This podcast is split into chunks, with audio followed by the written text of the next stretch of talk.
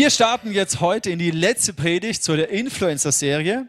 Wenn du die anderen verpasst hast, dann lade ich dich ein, sie anzuhören. Wir haben uns Charaktere angeschaut aus der Zeit der Richter. Die Zeit der Richter war, nachdem Josua das Volk Gottes in das verheißene Land hineingeführt hat und bevor aber Könige eingesetzt wurden wie Saul, David und so weiter. War eine Zeit der Richter. Und ich finde, äh, mich hat die Serie schon sehr inspiriert. Ähm, und ich finde, ich sehe einiges an Parallelen zu unserer Zeit heute. Das Buch der Richter endet mit folgender Aussage aus dem Richter 21, Vers 25. Das ist der letzte Satz in diesem Buch der Richter. In jener Zeit gab es keinen König in Israel und jeder tat, was er für richtig hielt. Ich glaube, das ist sehr bezeichnend für auch die Gemeinde unserer Zeit. Ich möchte es mal so ein bisschen allgemeine halten. Wenn ich so anschaue, wir als Gemeinde, wir als Kirche, wir als Christen, habe ich schon auch den Eindruck, dass wir in einer Zeit leben, wo jeder sich so tendenziell das zusammenbaut, wie er es für richtig hält. Seine Theologie, sein Glauben, sein Gottesbild so sich zusammenstellt, wie er es gerade für richtig hält. Und es gibt ja massig Möglichkeiten im Internet, online Predigten, Prediger anzuschauen. Du kannst ja genau das rauspicken, was du für richtig hältst. Die Lehre, die Theologie, die du gerade richtig findest, die kannst du dir rauspicken und dementsprechend dein Gottesbild zusammenbauen. Äh, und wenn dir irgendetwas unangenehm ist, dann lässt du es einfach weg. Du klickst weg, du kommst nicht, sondern du baust es dir zusammen. Und das ist so ein bisschen die Tendenz, in der wir leben oder auch Gemeindeleben. So, jeder baut sich seine Art zusammen, wie für ihn Gemeindeleben halt passt und wie für ihn Gemeindeleben halt funktioniert und wie er sich das vorstellt. Jeder tut, was er für richtig hält. Oder unser Privatleben, unser Beziehungsleben, unser Sexleben, unsere Finanzen, unsere Karriere. All diese Dinge, die uns so betreffen, die uns ausmachen. Ich glaube, wir leben in einer Zeit, wo jeder sich das so ein bisschen zurechtbaut, wie es er für richtig hält. Und in der Zeit der Richter sehen wir aber, dass das Volk Gottes immer wieder beherrscht war von Feinden, dass es eigentlich schwach war. Und sogar bis zu dem Punkt gekommen ist in der Geschichte von Simson, die wir uns vor zwei Wochen angeschaut haben, wo sie gar nicht mehr realisiert haben, dass sie eigentlich unterdrückt waren und dass sie eigentlich beraubt waren, dass sie überhaupt nicht frei waren. Sie haben sich arrangiert mit dieser Unterdrückung durch die Feinde. Und dann kam Simson, Gott hat Simson erwählt, um da ein bisschen den Status quo aufzumischen. Und die wollten es aber gar nicht. Die wollten ihn sogar ausliefern an die Philister, damit wieder Ruhe ist. Und ich glaube, das hat etwas damit zu tun, mit dieser Haltung, dass sie ihren Glauben an Gott nicht aufgegeben haben. Sie haben immer noch an den Gott Jahwes geglaubt, den Gott ihrer Väter, den Gott Abrahams, der Isaaks und Jakobs. Aber sie haben ihren Glauben hinzugemischt, alle möglichen Götzen, Kulturen, ihr, der, der, Völker, in, unter denen sie gelebt haben. Da war ein bisschen Baal dabei, da war ein bisschen das dabei und sie haben sich so ihre Religion zusammengebastelt. Ein bisschen Buddhismus, ein bisschen hier noch da und hier ein paar Lebensweisheiten. Und das, glaube ich, ist ähnlich die Tendenz, in der wir auch leben. Und Gott beruft Richter, um Einfluss zu nehmen, Influencer. Und heute möchten wir nicht einen Charakter aus dieser Zeit anschauen, sondern heute haben wir das Thema Einfluss durch dein Leben. Wie möchte Gott dich als Influencer gebrauchen, als Leiter, als eine Führungskraft in Anführungszeichen gebrauchen, als jemand, der Einfluss hat in dem Umfeld, wo Gott dich hingestellt hat. Einfluss durch dein Leben. Und Jesus ruft dich. Er ruft uns. Er spricht mit seinen Jüngern und sagt zu ihnen, ihr seid das Salz der Erde. Das heißt, eure Aufgabe ist es, wie Salz zu wirken, in die Gesellschaft, in euer Umfeld hineinzuwirken. Ihr seid das Salz der Erde. Matthäus Evangelium Kapitel 5, Vers 13. Ihr seid das Salz der Erde. Wenn jedoch das Salz seine Kraft verliert, Womit soll man sie ihm wiedergeben? Es taugt zu nichts anderem mehr, als weggeworfen und von den Leuten zertreten zu werden. Eine Kirche, die keine Kraft hat, hat auch keinen Einfluss und bewirkt auch nichts. Und bös gesagt, taugt auch nichts. Das heißt, die Frage ist, wenn wir Salz sind, woher kommt unsere Kraft? Woher kommt es, dass wir Einfluss haben, dass wir Auswirkung haben in unser Umfeld. Kennst du deinen Einflussbereich? bist du angedockt an diese Quelle von Kraft. Lass uns mal die erste Gemeinde anschauen in der Apostelgeschichte, welche Art Kraft sie erlebt haben, wie sie Salz waren in ihrer Generation. In der Apostelgeschichte 2, ich möchte euch zwei Stellen zeigen. Die erste ist hier in Vers 42. Da heißt es, alle, die zum Glauben an Jesus gefunden haben, ließen sich regelmäßig von den Aposteln unterweisen. Sie lebten in enger Gemeinschaft, sie feierten das Abendmahl und beteten miteinander. Eine tiefe Ehrfurcht vor Gott erfüllte alle Menschen in Jerusalem. Und er wirkte durch die Apostel viele Zeichen und Wunder. Interessant ist hier, und es wiederholt sich gleich nochmal, die Reihenfolge. Weil wir denken vielleicht häufig, boah, wenn Zeichen und Wunder passieren, Heilungen und der Geist Gottes kraftvoll wirkt, wow, dann würden wir Gott ehren, anbeten, worshipen und Gott fürchten. Aber vielleicht ist ja genau das Gegenteil der Fall. Da, wo Ehrfurcht ist, da wirkt Gott mit Zeichen und Wundern. Das gleiche zeigt sich hier in der Apostelgeschichte 9, Vers 31. Da heißt es, die Gläubigen lebten in Ehrfurcht vor dem Herrn Sie wandelten in Ehrfurcht vor dem Herrn. Und dann heißt es, und durch das Wirken des Heiligen Geistes schlossen sich immer mehr Menschen der Gemeinde an. In der neuen Genfer Übersetzung heißt es, die Gläubigen wurden im Glauben gefestigt und lebten in Ehrfurcht vor Gott. Und weil der Heilige Geist ihnen zur Seite stand, wuchs die Gemeinde. Das heißt, die Wachstumsstrategie Nummer eins war Ehrfurcht vor Gott. Es war nicht mal mehr eine Strategie, sondern Ehrfurcht war da die Christen, die Gläubigen waren erfüllt mit einer tiefen Ehrfurcht. Und das hat anscheinend Gott ermöglicht, einen Raum zu kreieren, wo Heilung in Zeichen und Wundern der Kraft Gottes gewirkt hat.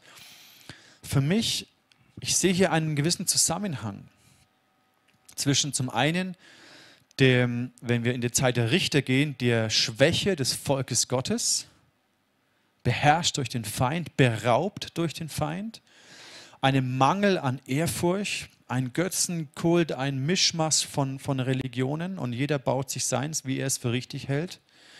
Und dem, dass wir hier lesen, die Gläubigen lebten in tiefer Ehrfurcht vor Gott und der Heilige Geist hat gewirkt mit kraftvollen Zeichen und Wundern. Jetzt ist natürlich die Frage, ja, was leben wir in Ehrfurcht vor Gott? Wissen wir überhaupt, was das bedeutet? Ehrfurcht vor Gott zu haben, kennen wir, was es heißt, ehrfürchtig zu sein. Und dieser Begriff Ehrfurcht ist etwas, was uns nicht geläufig ist und auch häufig in unser Gottesbild schwer reinpasst. Du kannst mal über dich und dein Gottesbild nachdenken. Mich hat es wachgerüttelt die letzten Wochen, das zu sehen und es beschäftigt mich. Und mein Anspruch ist nicht, jetzt euch in den letzten 20 Minuten das umfassend zu erklären, aber ich möchte euch mit hineinnehmen in den Prozess, der, der mich, wo, wo, wo Gott mich wachgerüttelt hat, diese Parallelen zu erkennen. Den Begriff Ehre, den können wir noch einigermaßen gut verarbeiten. So Ehre zu Gott und Worship und ja, das macht Sinn. Aber was ist mit Furcht? Wie passt Ehre und Furcht? Wie passt es zusammen? Und mir geht es da wahrscheinlich genauso wie dir, dass du denkst, okay, ist es wirklich Furcht? Heißt es wirklich, dass wir Angst haben müssen vor Gott? Es ist ja eigentlich genau das, was wir, was wir immer kommunizieren. Wenn Menschen Gott nicht kennen oder ein komisches Bild haben von Gott, dann haben sie das Bild von diesem strafenden, bösen Gott, der irgendwie den Sünder knechtet und den Sünder bestraft, ab in die Hölle. Ne? Und dann sagen wir, nein, das ist, Gott ist ein liebender Vater und Jesus ist ein Freund und du, egal was du machst, du bist immer willkommen bei ihm und so. Ne? Und Gott ist dein Papa und so. Ja, und das ist, das ist auch wirklich so, es ist ein Aspekt. Aber die Frage ist, ist das alles? Gibt es auch eine Seite Gottes, die, die furchtsam ist. Ich zeige euch mal die griechische Bedeutung von diesen Wörtern, die hier stehen in der Apostelgeschichte. Ihr könnt es selber machen. Wenn ihr Worte nicht versteht in der Bibel, dann geht auf biblehub.com und da könnt ihr Griechisch, Hebräisch und Lateinisch alles anklicken und es zeigt euch die Worterklärungen. Und jetzt im ersten heißt es hier Awe of God und im zweiten Fear. Es ist das gleiche Wort. Interessant ist, dass es Phobos bedeutet. Und daher äh, leitet sich ja unser Wort ab, was wir mit Phobie meinen. Ja, Klaustrophobie oder Phobie vor Spinnen heißt so, boah, Hilfe, da renne ich weg davon. Und wie, wie passt das mit meinem Gottesbild zusammen? Also mir geht es so, vielleicht geht es dir auch so, dass es mich ganz schön stretcht. Und diesen Aspekt, der hier unter C steht, Reverence. Reverence wird mit Ehrfurcht übersetzt.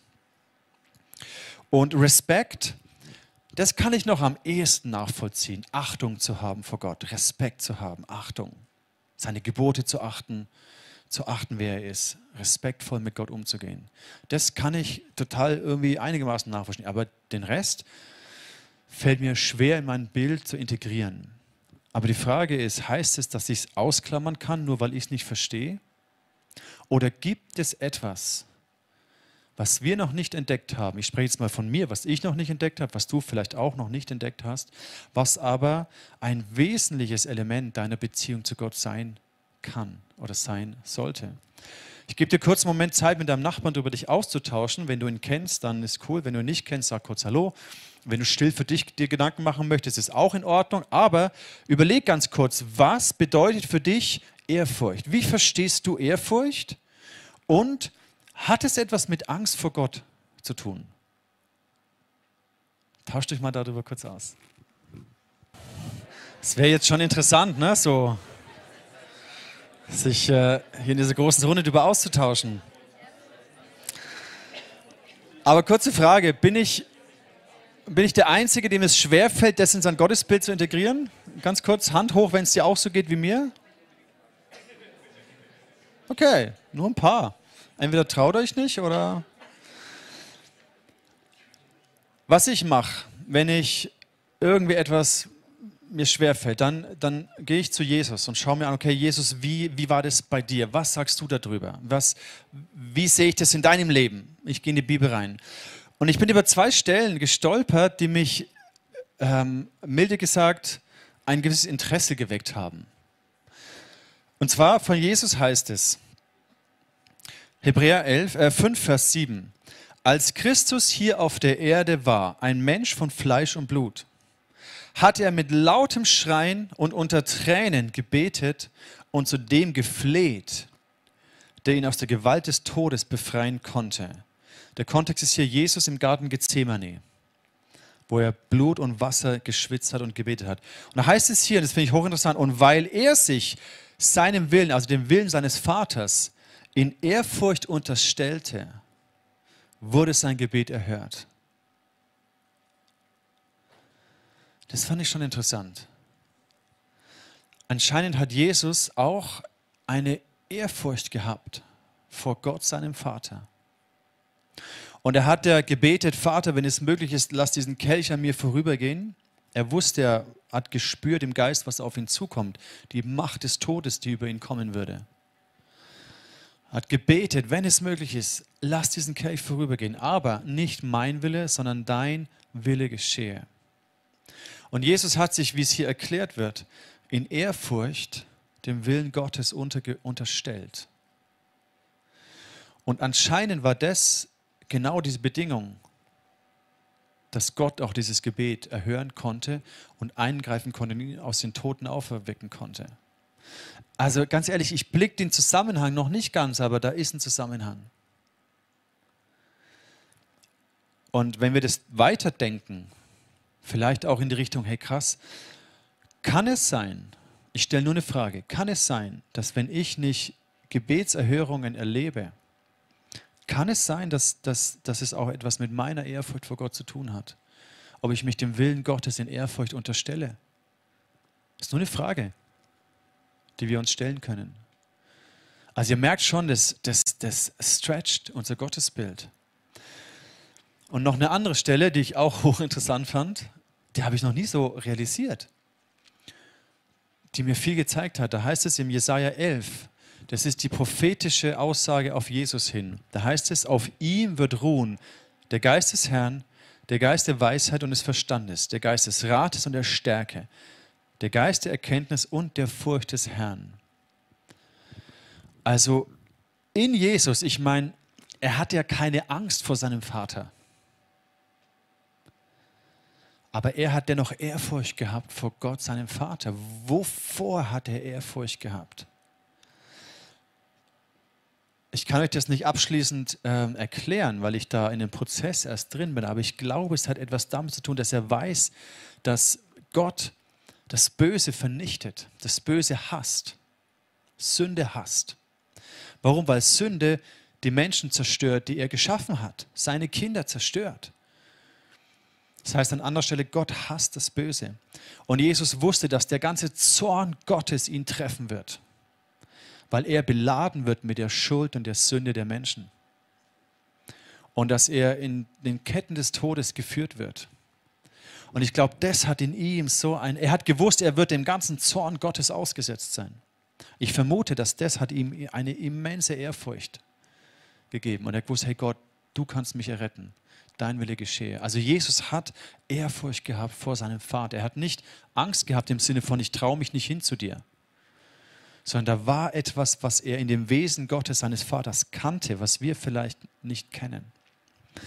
Und dann heißt es nämlich weiter im Vers 3, und Wohlgefallen wird er haben an der Furcht des Herrn. Habe ich gedacht, wie ist denn das möglich? Wohlgefallen. Im Englischen heißt es ähm, Delight He will delight in the fear of the Lord. Er wird Wohlgefallen haben an der Furcht des Herrn, ganz ehrlich. Habe hab ich Wohlgefallen an, an, an Ehrfurcht? Ich weiß noch gar nicht mehr, was es bedeutet. Aber ich glaube, hier ist ein, hier ist ein Schlüssel verborgen, ein, ein Schatz an Weisheit und an Erkenntnis Gottes, den wir noch nicht ansatzweise begriffen haben. Und vielleicht ist das ja die Konsequenzen, die wir hier sehen in unserem Leben. Jeder macht, was er für richtig hält. Wo ist die Kraft der Gemeinde? Vielleicht hat es ja eben auch damit zu tun. Was für mich Sinn macht, diese Bibelstelle, Wohlgefallen wird er haben an der Furcht des Herrn. Die macht Sinn, wenn ich die nächste Stelle verstehe. In den Sprüchen nämlich, da heißt es, alle Erkenntnis beginnt damit, dass man Ehrfurcht vor dem Herrn hat. Nur ein Dummkopf, ich liebe diesen Begriff, nur ein Dummkopf lehnt, lehnt Weisheit ab und will sich nicht erziehen lassen. Ein Tor, wie es Luther übersetzt. Luther übersetzt es, die Furcht des Herrn ist der Anfang der Erkenntnis. Die Toren verachten Weisheit und Zucht. Die Furcht des Herrn ist der Anfang von Erkenntnis. Das Wort Erkenntnis ist interessant. Es wird nämlich in der Bibel gebraucht mit der intimen Begegnung von Mann und Frau. Es heißt, Adam erkannte Eva und sie wurde schwanger. So gebraucht die Bibel auch. Das ist hier nicht ganz das gleiche Wort, aber dieses, dieses Konzept von erkennen, sich erkennen, er erkannte sie und sie wurde schwanger, hat was mit einer intimen Begegnung zu tun. Und da plötzlich macht der andere Vers Sinn, er hatte Wohlgefallen an der Furcht des Herrn. Wenn du verstehst, dass Ehrfurcht vor Gott zur Intimität mit Gott führt und dass ohne Ehrfurcht vor Gott auch keine Intimität möglich ist, dann macht es Sinn zu sagen, er hatte Wohlgefallen an der Furcht des Herrn, weil er Wohlgefallen hatte an dieser Nähe zu Gott, an dieser intimen Begegnung mit Gott. Und das ist das, was ich mir wünsche wenn wir das in, in Kontext von Ehrfurcht bringen und dann wissen wir auch, aha, es hat irgendwie nichts damit zu tun, dass ich Angst habe, weil wie kann ich mit jemandem im Team sein, vor dem ich Angst habe? Das geht ja nicht. Ich will mich ja immer gar nicht nähern. Ich renne ja eher weg. Das heißt, dieses Element der Angst gehört irgendwie mit dazu, aber auf eine andere Art und Weise. Was für mich Sinn macht, ist der Gedanke von Respekt. Weil du willst nicht mit jemandem intim sein, der dich nicht respektiert. Ist ja klar. Wenn du Selbstachtung hast, Selbstwert hast, wirst du nicht mit jemandem äh, intim, der dich nur ausnutzt, der dich nicht respektiert. Deswegen, ihr Lieben, ist Sex im Kontext der Ehe so wunderbar, weil das ist das höchste Ausdruck von Achtung und Respekt wenn ich Sexualität in der Ehe genieße. Das ist die Idee dahinter. Das ist nicht eine komische, fromme Regel. Da steckt eine tiefere Weisheit dahinter. Ohne Intimität, ohne Ehrfurcht ist keine Intimität möglich. Das ist auch der Gedanke von dem, von dem Sex Life Buch, was ich ja geschrieben habe. Exklusivität und Intimität. Ohne Exklusivität ist keine Intimität möglich. Und ich glaube, das ist der gleiche Kontext in unserer Beziehung mit Gott. Und Exklusivität mit Gott heißt Heiligkeit, Heiligung. Wenn etwas heilig ist, ist es abgesondert, ist es losgelöst von dem anderen. Das ist heilig. Und ich glaube, dass Gott hier eine Kraftquelle, weil, weil Intimität ist die Kraftquelle. Wir haben uns ja vorhin ja gefragt, woher kommt die Kraft, damit wir Salz sein können. Und der Punkt ist, der ohne Intimität ist eine Ehe kraftlos, ist eine Beziehung kraftlos, ist auch unsere Beziehung mit Gott nur Kopfwissen, Kopferkenntnis. Aber theologische Kopferkenntnis ist kraftlos, wenn es nicht eine intime, persönliche Begegnung mit Gott ist. Und wenn du das aber hast, wenn wir das haben, daraus kommt eine immense Kraft aus der intimen, persönlichen, nahen Begegnung mit Gott.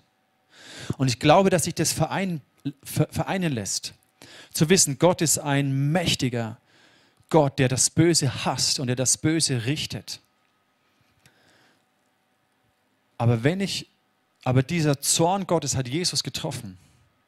Und wenn ich mit Jesus verbunden bin, dann fühle ich mich sicher und angenommen und geliebt bei diesem großen, mächtigen Gott. Und dann lebe ich eine vertraute Ehrfurcht.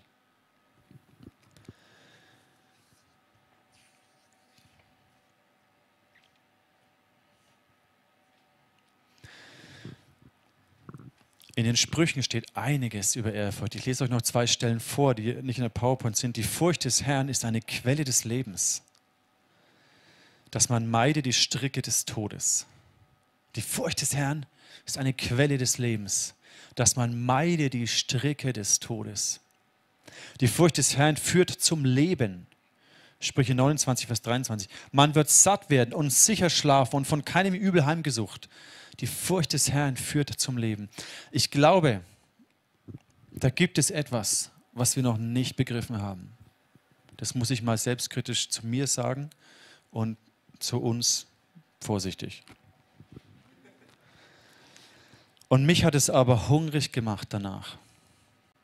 Weil ich mich, ich sehne mich danach, dass wir mehr erleben von der Kraft Gottes, von Heilungen, von Zeichen und Wunder, von Wachstum, dass Menschen zum Glauben kommen. Aber ich glaube eben, ohne dass wir diese Ehrfurcht entdecken, dieses Geheimnis der Ehrfurcht entdecken, dass wir es lieben, dass wir Wohlgefallen haben an der Ehrfurcht Gottes, wird es auch nicht dieses Maß an Kraft und Zeichen und Wunder und Heilungen geben, die wir uns wünschen. Interessant ist auch, dass Josua sagt, vor glaub, vier Wochen habe ich darüber gepredigt, wo Josua das Volk in das geheiligte Land hineinführt. Josua 3, Vers 5. Und Josua sprach zum Volk, heiligt euch, denn morgen wird der Herr Wunder tun oder in der Hoffnung für alle, reinigt euch und bereitet euch darauf vor, Gott zu begegnen. Morgen wird er vor euren Augen Wunder tun. Hier ist auch wieder die Reihenfolge, die wir in der Apostelgeschichte gesehen haben. Sie lebten in tiefer Ehrfurcht und Gott wirkte mit Kraft und Heilungen, Zeichen und Wundern. Heiligt euch, reinigt euch, bereitet euch darauf vor, Gott zu begegnen und Gott möchte Wunder tun. Ich glaube, es ist hier ein Zusammenhang, der wichtig ist.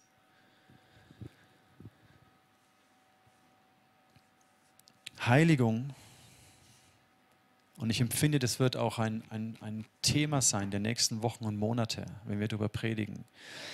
Weil wenn wir diese Brücke jetzt schlagen zum Hasenbuck und zu diesem Vers, bereitet euch darauf vor, Gott zu begegnen, sind wir bereit überhaupt, dort Gottesdienste zu feiern, dort Menschen einzuladen? Ganz ehrlich, wenn wir am Hasenburg Gottesdienste veranstalten, wenn es umgebaut wird, so wie wir es uns erträumen würden, Wisst ihr, wie schnell, wie viele Menschen dort wohnen? Da wird eine neue Stadtviertel gebaut, Lichtenreuth, mit einer Universität, mit lauter Wohnungen. Wisst ihr, wie schnell dort Menschen aufmerksam werden auf uns? Die würden strömen. Also Gott muss nur den kleinen Finger lüpfen und, und die Leute strömen in die Kirche rein. Wenn sie die Heilung, wenn sie die Gegenwart Gottes dort erleben, dann kann die Kirche voll werden, voller als wir uns das jemals vorstellen können.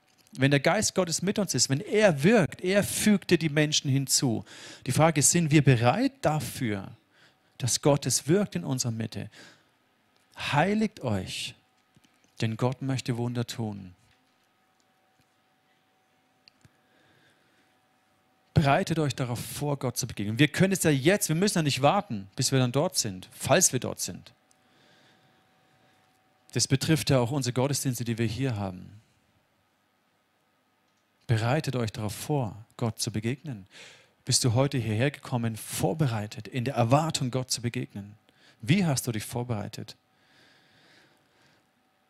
Erfassen wir die Ehrfurcht vor Gott. Heiligung, das haben wir von Gideon gelernt, bedeutet die Trennung vom Bösen.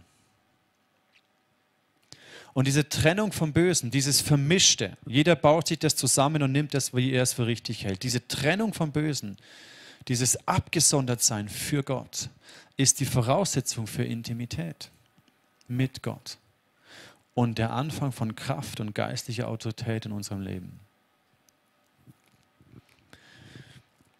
Und wir haben keine Zeit zu verlieren. Wir können genau das entwickeln. Wir können, ich glaube, Gott möchte einen Hunger wecken danach. Okay, Gott, anscheinend gibt es da etwas, was wir noch nicht begriffen haben, aber ich sehne mich danach, das zu entdecken, diese Intimität mit dir zu erleben, wo eine Ehrfurcht Gottes vorausgeht. Auch das zeigt das schon. Ehrfurcht, Vertrautheit und Intimität, wenn es zusammengehört, dass es nichts damit zu tun hat, dass ich Angst habe und wegrenne vor Gott, weil ich mich vielleicht schuldig oder schlecht oder minderwertig oder verdammt fühle, sondern dass ich genau dann zu Gott hinrenne.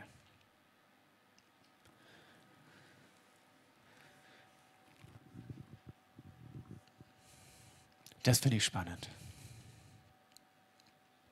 Diese Predigt ist noch nicht zu Ende, obwohl ich jetzt dann zum Ende komme. Aber dieser, dieser Gedanke der Ehrfurcht Gottes, der hat gerade erst angefangen und der beschäftigt mich. Und ich möchte dir das mitgeben, nicht als Hausaufgabe, sondern beschäftige dich mit der Ehrfurcht Gottes. Und wenn dir diese Worte nicht passen, dieses Furcht, dieses Angst, hey, wie Gott soll ich, ich verstehe das nicht, dann lauf nicht weg vor etwas, was theologisch in dein Gottesbild nicht reinpasst, sondern such Gott in dem. Geh in die Bibel, forsche nach, Bible hub.com oder bibleserver.com oder was auch immer. Ich glaube, das sind Schätze verborgen, die wir uns nicht erahnen können. Und das finde ich mega spannend. Ich möchte schließen mit ein paar Versen aus dem Psalm, Psalm 34 von David. Ein Mann, der Furcht hatte vor Gott, weil er die Macht Gottes kannte und erlebt hat. Ein Mann, der zerbrochen war in seiner Sünde der alles andere als unfehlbar war. Und er schreibt uns diesen Psalm. Und ich möchte ihn einfach vorlesen als Inspiration für dich und dann mit dir ins Gebet gehen. Da heißt es im Vers 8, der Engel des Herrn lagert sich um die her, die ihn fürchten, und er hilft ihnen heraus. Schmeckt und seht, wie freundlich der Herr ist. Wohl dem, der auf ihn traut. Fürchtet den Herrn, ihr, seine Heiligen. Denn die ihn fürchten, haben keinen Mangel.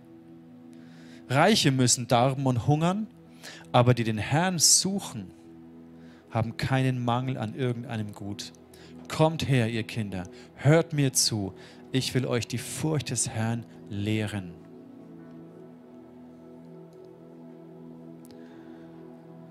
Wenn du möchtest, dann klingt dich ein in dieses Gebet. Gott, ich möchte die Furcht des Herrn lernen. Lehre mich, was es bedeutet, in Ehrfurcht vor dir zu leben. Lass uns beten.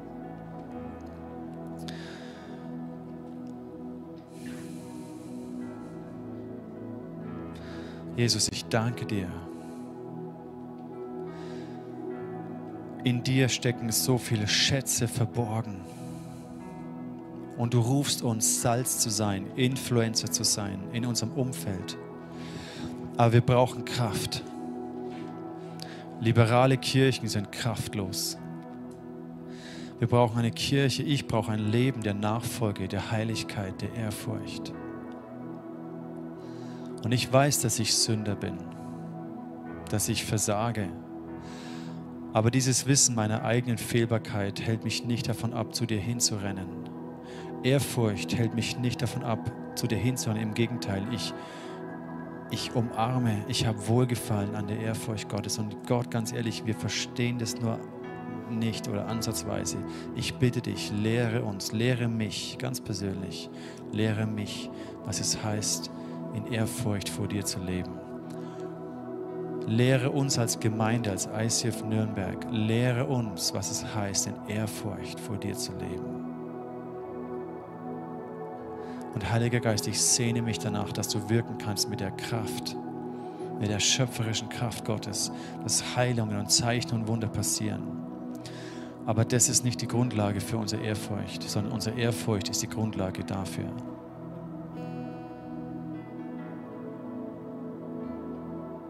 Heiliger Geist, ich bete, dass du uns wachrüttelst. Dass du uns Hunger wächst nach Heiligkeit und nach Ehrfurcht.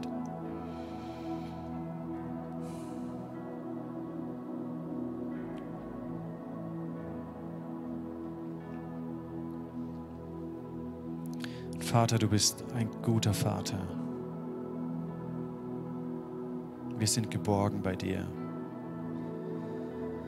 Danke, Jesus, dass du dich dem Willen des Vaters in Ehrfurcht unterstellt hast und dass der ganze Zorn Gottes dich getroffen hat.